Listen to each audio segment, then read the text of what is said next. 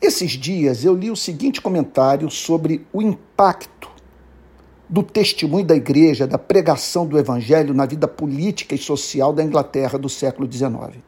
Olha o que, que o autor diz, abre aspas.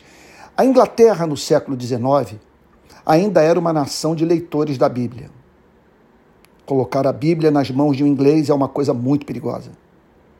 Ele achará nela material que pode levá-lo a ser um pregador de algumas doutrinas religiosas, sociais ou econômicas. Fecha aspas. Confesso que sempre sonhei com uma igreja perigosa.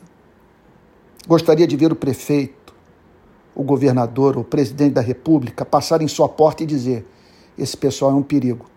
Não dá sossego a nós. O pior, não conseguimos flagrá-los na prática de crime de nenhuma espécie. São desgraçadamente honestos, antenados com tudo que acontece na cidade e no país e, se puderem, me derrubam do cargo. Todo governante de espírito totalitário deveria botar espiões dentro de cada igreja, porque quem prega a Bíblia sempre dissemina ideias subversivas, a serem levadas a cabo por homens e mulheres tomados pelo zelo do Senhor e compreensão do valor da vida humana. Por que não é assim? O que leva cristãos a conviverem sem crise com o Estado omisso, incompetente e que existe apenas para preservar os interesses dos detentores do poder econômico.